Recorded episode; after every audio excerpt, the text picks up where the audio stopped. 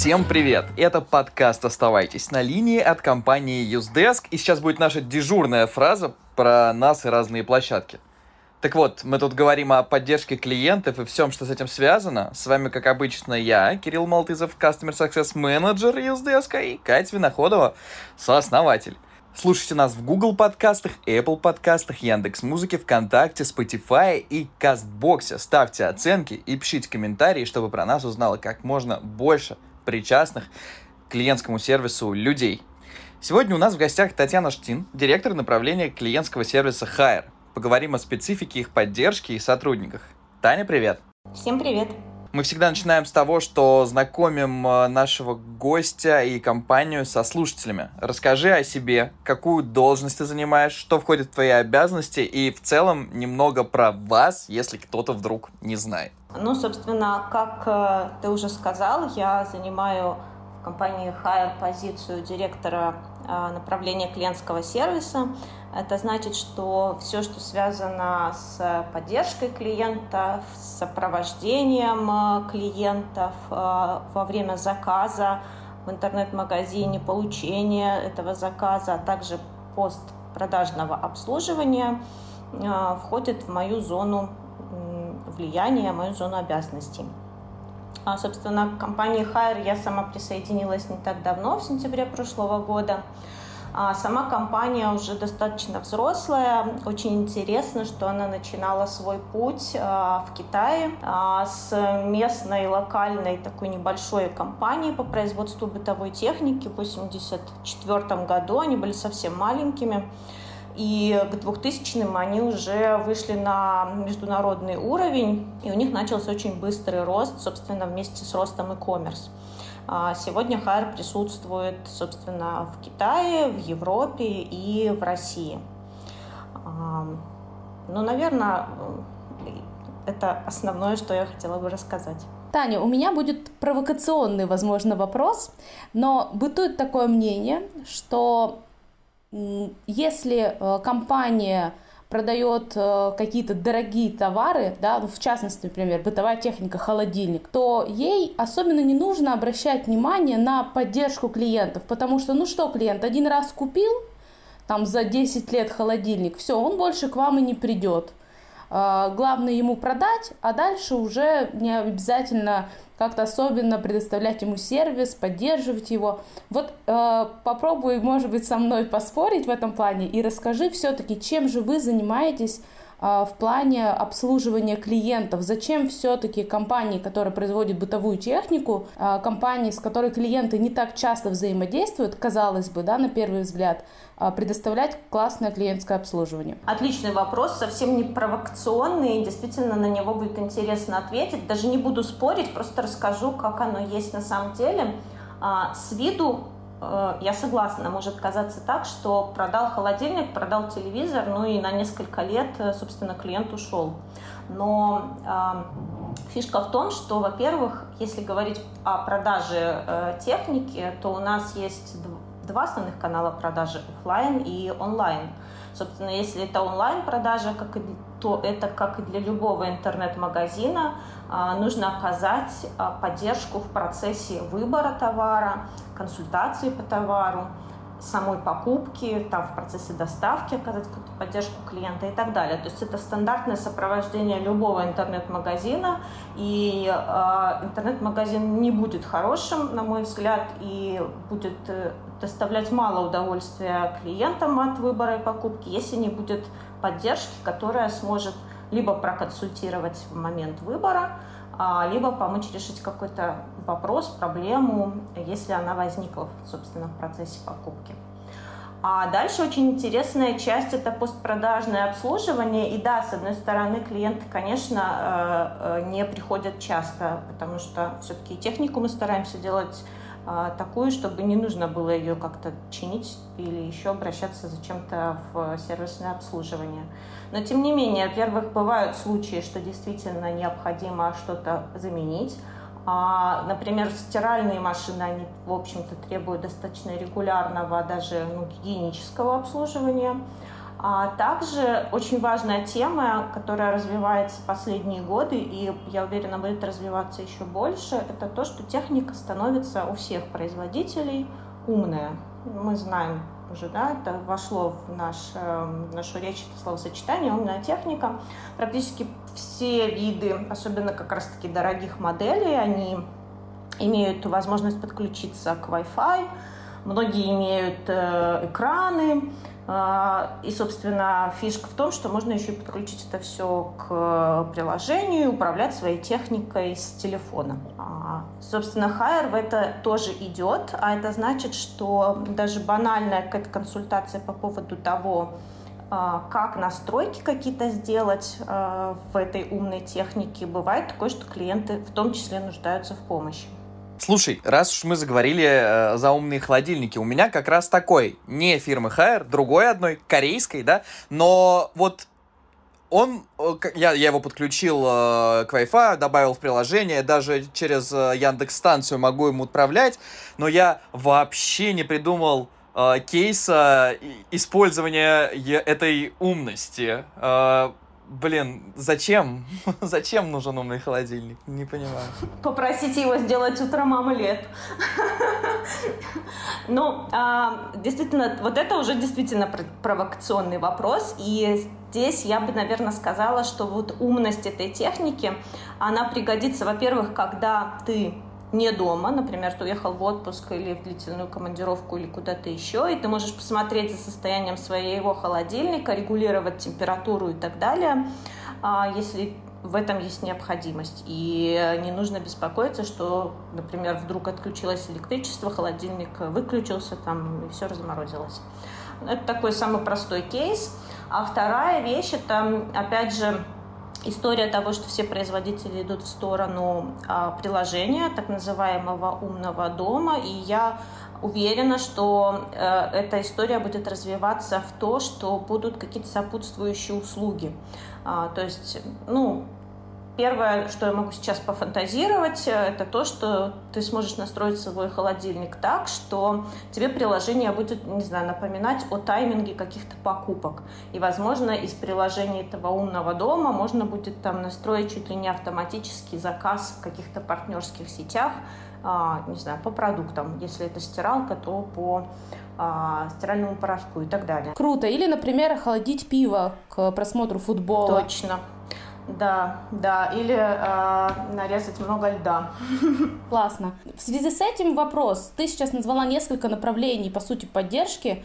У вас э, кто этим занимается? Что это за ребята? Это одна команда или несколько? Расскажи чуть подробнее про устройство вашего саппорта. Устройство саппорта э, интересная, учитывая то, что вот эти разные виды, по сути, поддержки онлайн-продажи и, пост и сервисное постпродажное обслуживание, это, в общем-то, достаточно разные истории с разными знаниями, а, в общем-то, и требуют разных компетенций от ребят, поэтому сейчас у нас выбран путь развития поддержки, который делит э, всех операторов на скилл-группы, на группы, специализирующиеся на определенных вопросах. А, ну, соответственно, две большие группы. Одна занимается поддержкой интернет-магазина, вторая занимается э, поддержкой постпродажного обслуживания, сервисного обслуживания, взаимодействия с авторизованными сервисными центрами. А сколько у вас э, людей в поддержке и какое количество обращений вы обрабатываете? Я скажу порядок. У нас э, сейчас поддержка, колл-центр ну, скорее маленькие, я бы даже, наверное, не назвала их среднего размера. А, в общем-то, мы, как компания в интернет-продаже, а, сильно шагнули а, спасибо пандемии в прошлом году. И не буду называть цифры, но у нас не очень большое количество людей задействовано ежедневно, то есть это не 100 человек, это немного меньше все-таки. А, и, собственно, обращений тоже, соответственно, это не масс-маркет, где есть какие-то потоковые прям тысячи обращений в день. У нас все-таки, да, порядок-то в районе там сотни, наверное. В связи с этим э, следующий провокационный вопрос. Если не так много обращений, зачем же вы э, решили использовать какую-то систему для обработки обращений? Расскажи, как пришла такая идея, какие задачи вы хотели реализовать, а, и получилось ли это у вас сделать? Да, ну, собственно, вот это количество обращений, там в районе сотни, это обращения, как раз-таки, вот мне сразу же хотелось сказать, эм, которые проходят через письменные каналы, подключенные к прекрасному юздеску. А почему нужна система, которая помогает с этим работать? Потому что помимо вот этих обращений есть там еще в 3-4-5 раз больше обращений по телефонному, во-первых, каналу, плюс э, каналы там мессенджеров и так далее. И э, как и любая поддержка, оператор сталкивается с ситуацией, когда он получает какое-то обращение, например, по телефону, и не очень-то понимает, а была ли уже какая-то коммуникация э, по имейлу, например, или через какой-то другой канал. И обратная ситуация, человек, который пишет клиенту, переписывается или видит вдруг в почте вопрос, он не понимает, сколько раз человек, например, до этого звонил, звонил ли вообще хоть раз и что происходило. Поэтому, учитывая, наверное, и удобство, и вообще международные стандарты качества обслуживания клиентов, ведения статистики и так далее, не иметь тикетную такую систему, которой фиксируются э, коммуникации с клиентом, ну, наверное, сегодня уже даже неприлично, потому что э, просто вести переписку в э, почтовом ящике – это ситуация, которая подходит, ну, не знаю, там 20-50 контактов в день, и они очень редкие, и никому не надо там знать, что происходило в жизни клиента, ну, в жизненном цикле клиента – а, я даже не знаю сейчас, есть ли такие компании, которые взаимодействуют с клиентом, которым действительно хватает функционала простого почтового ящика. Все, кто более-менее уже повзрослевшие э, компании, взаимодействующие с клиентом и ориентированные на то, чтобы делать свое общение с клиентом персонализированным, э, растить свой там, first call resolution для переписки, это просто частоту, сокращать коммуникации и так далее. Здесь просто не обез... обязательно и знаю, у меня даже нет вариантов, вот, что бы могло быть, чтобы убрало необходимость тикетной системы. Ты упомянула метрику, такую как First Call Resolution. А, можешь ли ты рассказать о том, какие еще метрики вы э, смотрите, на что ориентируетесь, и, э, если возможно, может быть, открыть какие-то секреты, какие у вас сейчас показатели? Или каким вы стремитесь, может быть? Стремимся к идеальным, конечно. А, собственно, какие метрики отслеживаем? Но я ориентируюсь всегда не на учебник, а на а, жизненный путь клиента и на особенности взаимодействия, собственно, клиента с компанией, с сервисом, с тем продуктом, который сервис предлагает. И здесь, естественно, цель у нас одна – сделать так, чтобы, во-первых, у клиента было меньше э, необходимости обращаться в службу поддержки. Это значит, что у него гладко проходит взаимодействие с сервисом, либо он получает всю нужную информацию в FIQ и э, так далее, и она нативна для него. Либо, если клиенту все-таки есть необходимость, потребность э, обращаться, что тоже э, всегда будет, клиент должен получить ответ как можно быстрее, то есть это скорость ответа как метрика. Клиент должен получить ответ как можно более полноценным, и это как раз-таки first call resolution, э, потому что чем более полноценный ответ мы даем, предвосхищая дополнительные вопросы клиента, тем, собственно, клиенту э, в том числе комфортнее решать свой вопрос дальше, либо он решен окончательно. Дальше, соответственно, конечно, мы хотим узнать, не просто там подумать, что, ну, наверное, мы ответили быстро и хорошо, клиент счастлив. Нам, конечно, хочется узнать обратную связь от клиента, и это э, Customer Satisfaction Index, э, различные опросники, NPS, которые мы стараемся тоже по итогам коммуникации у клиента спросить, если он хочет поделиться своим впечатлением, то, пожалуйста, клиент дорогой, поделись своим впечатлением. И на этот показатель тоже внимательно смотрим, потому что он в том числе а, показывает, какие у бизнеса есть узкие а, зоны. Нередко бывает так, что операционные процессы бизнеса настроены так, что ну, не все потребности клиента можно удовлетворить, даже разумные. а, что-то сталкивается с тем, что как настроены внутренние процессы в компании, что-то а, возникают какие-то проблемы, связанные с э, зонами, где подключаются контрагенты какие-то или партнеры. И, соответственно, а, часто бывает так, что оператор отработал условно идеально кейс, согласно всем бизнес-процессам, быстро, правильно, но клиент недоволен, потому что его вопрос не решили. И ему, по сути, там ну, не предложили никаких альтернатив. Ну, нет сейчас в компании бизнес-процесса таких альтернатив. И, конечно, клиент будет недоволен. И, собственно, вот этот Customer Satisfaction Index, он в таких случаях очень хорошо помогает отслеживать, где бизнес-процессы надо улучшать, объективно улучшать. И, ну, как мы знаем, точек роста всегда много и всегда бесконечно. Мы в целом мир сейчас движется к тому, чтобы все процессы упрощать. И пандемия как раз-таки показала, что это очень даже возможно. А, многие вещи, которые раньше делались только в офлайн, перешли в онлайн, и они стали возможны в онлайне. Соответственно, любые процессы в любых компаниях, они всегда а, будут а, подвержены улучшениям. И вот этот индекс, он помогает улучшаться.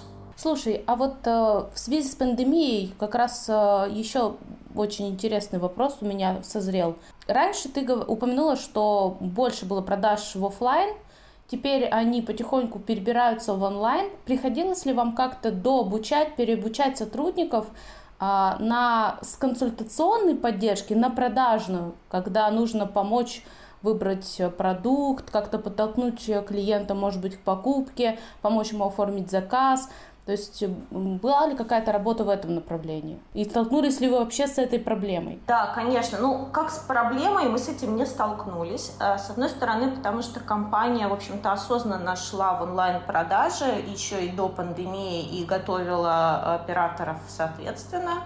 А, поэтому в пандемию пришлось только резко масштабироваться. И, собственно, вот на этой волне и присоединилась компания, когда и сама компания, и, собственно, вот зона клиентского сервиса, она стала масштабироваться, и появилась потребность, э, ну, ее, что ли, делать взрослее, э, согласно уже международным стандартам, потому что как и объемы, и требования изменились, э, потребности изменились. По поводу переобучения операторов, да, конечно, стало нужным и актуальным, чтобы операторы были, ну, по сути, многофункциональными. Э, которые, те операторы, которые занимаются поддержкой клиентов э, в интернет-магазине.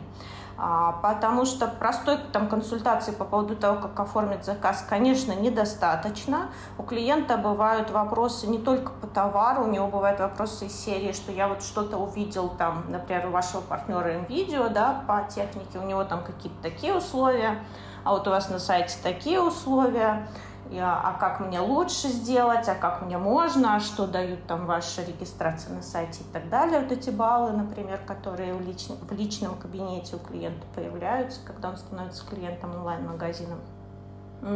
И про все про это оператор, с одной стороны, должен проконсультировать, с другой стороны, он должен уловить, в чем есть сомнение у клиента, если оно есть, а, и его отработать. Круто. А, плюс бывает такое, что даже при подтверждении уже заказа, уже есть готовый заказ, мы его подтверждаем, клиент почему-то говорит, я передумал. И вот здесь очень тоже интересно спросить, почему вы передумали, конечно, без давления лишнего. И если есть эм, возможность закрыть какие-то вопросы для клиента, там, снять его сомнения и а, все-таки э, доставить товар, то на это операторы тоже обучаются и ищут, как отрабатывать вот такие возражения. Это на самом деле очень здорово, потому что мы вот э, в свое время проводили несколько исследований клиентского сервиса именно в e-commerce. И очень мало магазинов, которые берут за руку клиента и помогают ему пройти до этой покупки. Как правило, ограничиваются просто ответами на вопросы сухими, а дальше уже там думай сам как бы выбираешь, не выбираешь, там есть такой товар, там есть. А в чем разница? Ну, сравните на нашем сайте. Разницу как бы не рассказывают, например, не объясняют. Поэтому это очень классно, что вы идете в этом направлении. Я надеюсь, что вот кто нас послушает из e-commerce, поймут наконец, что да, это за этим будущее, чтобы поддержка тоже стала такой точкой не только расходов, но и точкой доходов и продаж. Однозначно, да. Я, собственно, вот хочу, спасибо, Катя, поддержать эту тему и сказать, что э, служба поддержки, она вообще в целом э, очень важная косвенно доходная зона э, для компании. То есть это, конечно, прямой расход, с одной стороны, но с другой стороны, служба поддержки – это и лицо компании, и это э, та, та зона, которая растит лояльность у клиентов во многом. И, собственно, делает так, чтобы клиент возвращался. Потому что у нас практике часто бывают случаи, когда заходит очень негативный клиент, потому что у него там случилась какая-нибудь 25 э, проблем с доставкой и так далее, чем-то еще. А, и он заходит очень негативный, и отрабатывая, собственно, его проблему, и иногда даже честно говоря, что вот мы тут сейчас вот все занимаемся вашей проблемой, но вот что-то, предположим, невозможно сделать так, как вы хотите. Клиент в итоге уходит э, довольный, несмотря на то, что у него проблема-то может быть и не устранена целиком, но он видит, что э, его не бросили, во-первых, один на один с этой проблемой, что ему постарались помочь, что есть какие-то объективные факторы, которые, может быть, не позволяют сделать вот стопроцентное а, то, что он хочет, но он становится, по сути, партнером для нас. Э, то есть мы идем действительно, хорошая фраза, там, рука об руку в решении его проблемы, не только в сопровождении заказа. Здорово. А вот что касается каналов обслуживания, еще хотела спросить.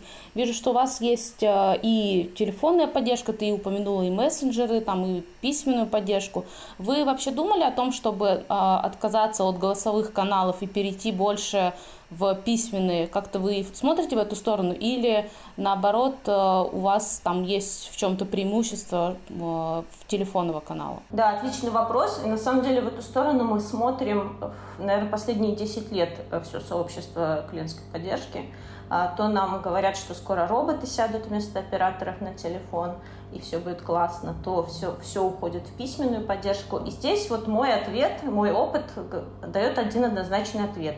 Во-первых, все зависит от специфики бизнеса. Не каждый бизнес может перейти чисто на переписку без голоса. А, это первое. Второе, не все клиенты на это готовы. Поэтому мое мнение, что нет, уйти от голосовой поддержки невозможно сегодня э, и в ближайшей перспективе. Потому как а, если, например, Москва, она и определенный также, наверное, возрастной контингент – более молодое поколение, ему по кайфу, наверное, быть в мессенджере, и наоборот не очень комфортно общаться по телефону, то львиная доля клиентов а, более старшего поколения, регионы России и так далее, а, это люди, которым на, наоборот совершенно неудобно переписываться в мессенджерах, они и не очень быстро там набирают, например, текст, и не очень, может быть, даже понятно могут кратко сформулировать свою мысль. Это все очень усложняет переписку.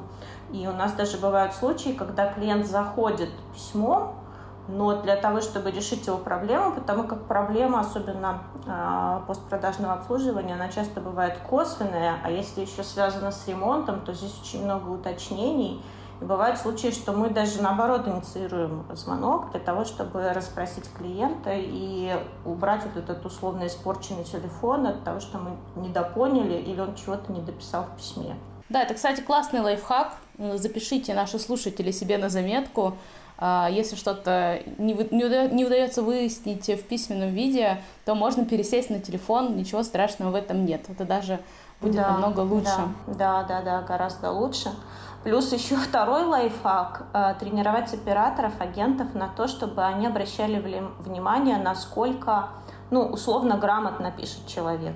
Потому что бывает так, что, предположим, не, там, не русскоговорящие люди, они пишут письмо, и видно, что есть какие-то неточности в формулировках там, или в наклонениях слов. Если иностранец, например, пишет, э, то это сразу бросается в глаза. И здесь чаще всего вместо того, чтобы вести какую-то мучительную переписку, действительно тоже лучше инициировать э, звонок, ну, если только клиент не говорит категорично, что нет, я не хочу разговаривать. Да я просто сижу и думаю, я недавно столкнулся с обратной стороной этой ситуации, я купил диван э, у одного известного крупного шведского производителя мебели, э, вот, и, значит, диван оказался бракованный, я пытался обратиться к ним в поддержку через письменные каналы миллион раз, но мало того, что у них плохо работают письменные каналы, технически плохо, поддержка не умеет писать, и в итоге пришлось созваниваться голосом, просто потому что голосом операторы лучше разговаривают, чем текстом. И я поэтому хотел еще, чтобы одна большая шведская компания, если вдруг кто-то оттуда нас слушает, и все остальные компании тоже э, не только с голосом работайте, пожалуйста, но и с текстом. Иногда это бывает очень сложно и больно. Uh, вот. Вы услышали крик души нашего success менеджера Да, просто буквально позавчера. Да. Спасибо, на самом деле, Кирилл. Да за что? За крик души я хочу здесь в ответ поделиться, наверное, э, через себя пропустить крик души операторов о том, что вот эта тенденция переходить на мессенджеры, когда, ну, иногда, может быть, бездумно компании переводят все на мессенджеры, она очень больно бьет по операторам, потому как я упоминала, не все клиенты умеют, хотят и любят общаться в мессенджерах, точно так же не все операторы умеют и хотят и общаются в мессенджерах, это тоже люди. И банально по э, психотипам, да, по соци вот этим всем типам, люди не все хорошо пишут текст. То есть не, не, я даже не про орфографию, там, пунктуацию, я про то, что выразить грамотно свою мысль, так, чтобы не потерялась половина смысла по дороге.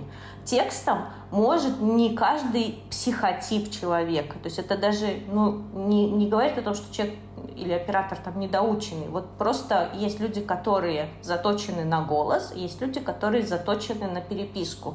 Они мало того, что быстро печатают, не без опечаток, они также грамотно выражают свои мысли и умеют там пользоваться, если, дай бог, настроены подсказки и шаблоны этим. И здесь, наверное, а, классно, что такая боль есть со стороны клиентов, и я бы со своей стороны порекомендовала пристальнее а, всем руководителям поддержек по возможности, если позволяет а, темпы развития и бизнес, обращать внимание на то, каких людей на каналы какие высаживать. И часто один и тот же человек, если его поменять, его скилл-группу, там, убрать с мессенджеров, отправить на телефон и обратно, кардинально разные дают результаты.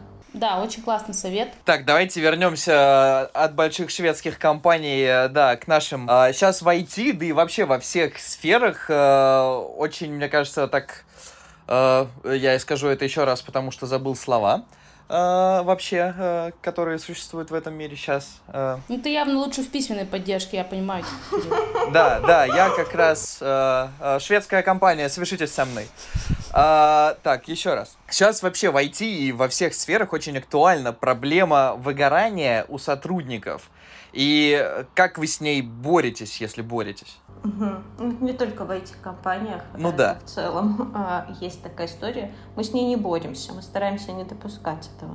Как? А, расскажу как. А, собственно, ну, наверное, это мой личный э, лайфхак. Вряд ли это какое-то там изобретение велосипеда. Я думаю, это все прописные истины, но я редко вижу, чтобы этим реально пользовались.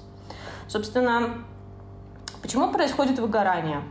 А, выгорание происходит Э, по очень простым причинам, и оно разбито на фазы, которые очевидны. К сожалению, на эти фазы просто часто э, руководители не обращают внимания и спохватываются только на последней фазе, когда уже все выгорели.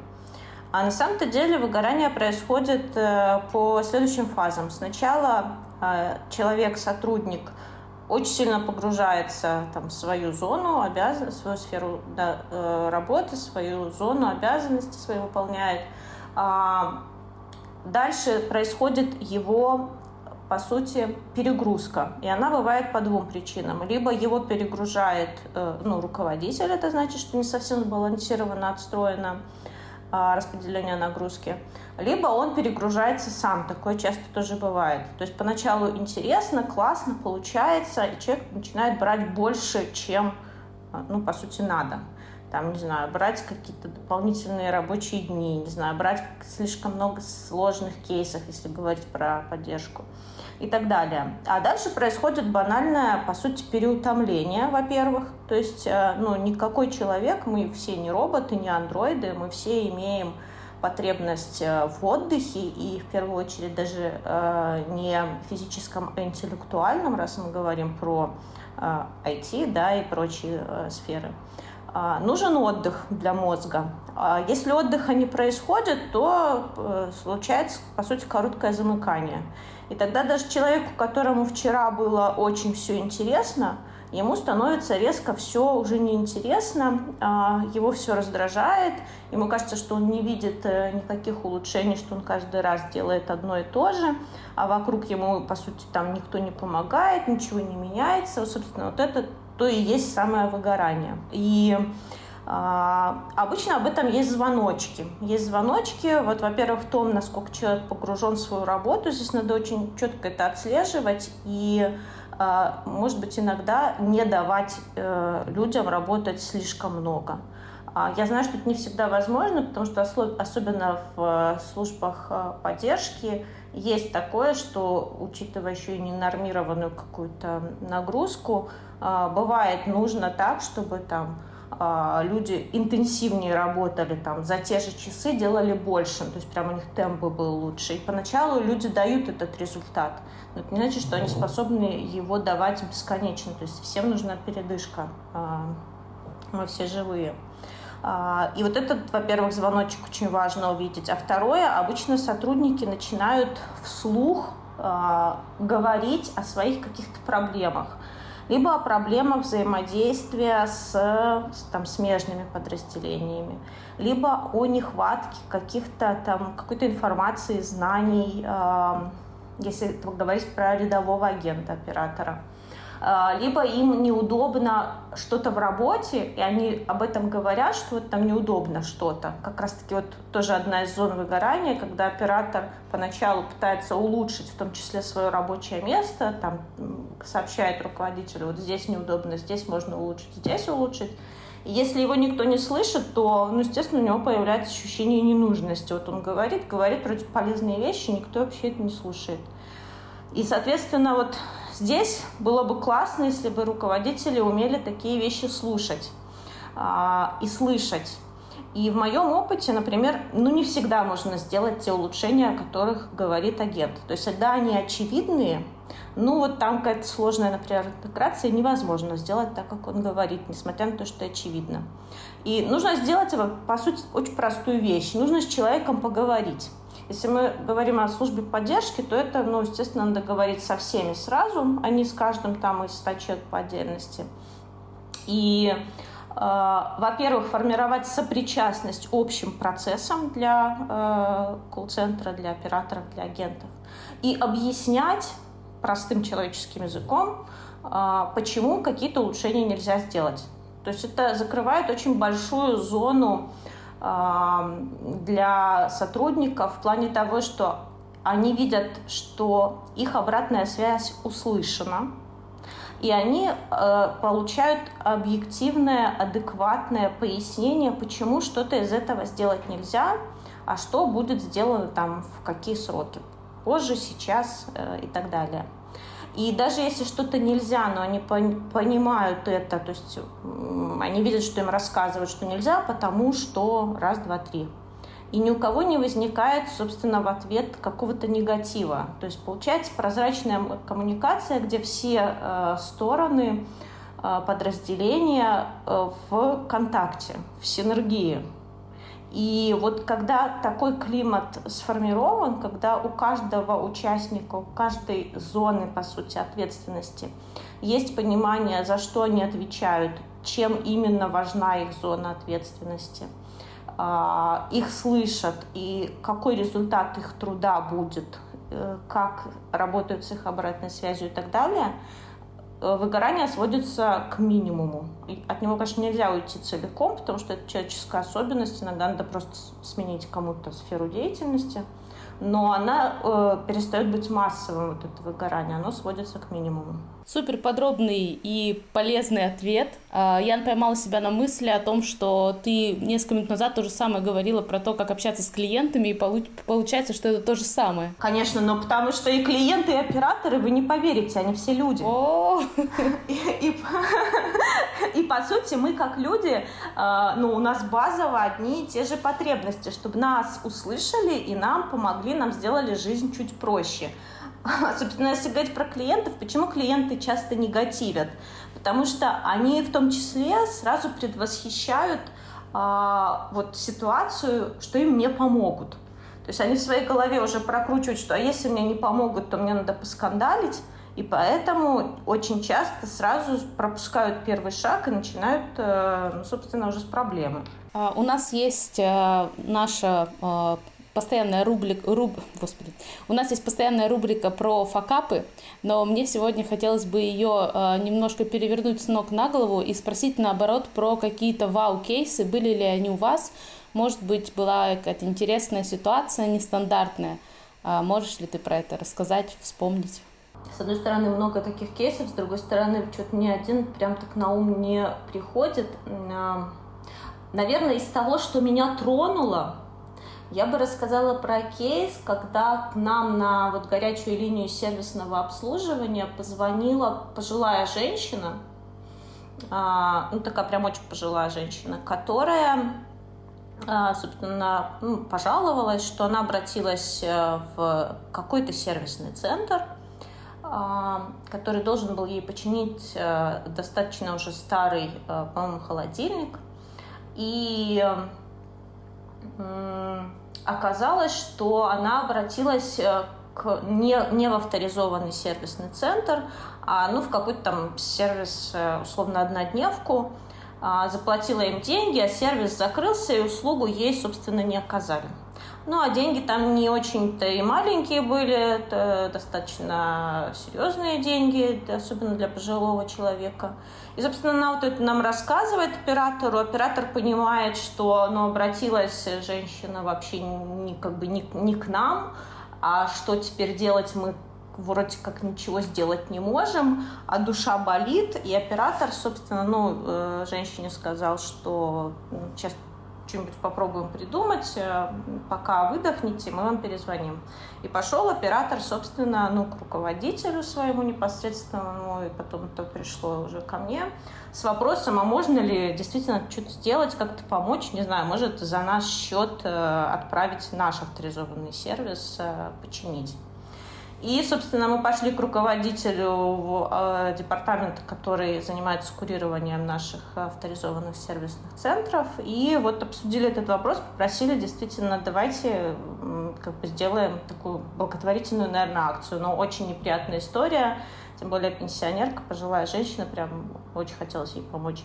И, ну, да, мы решили этот вопрос, по сути, за счет компании э, отправили мастера к ней, он ей починил технику.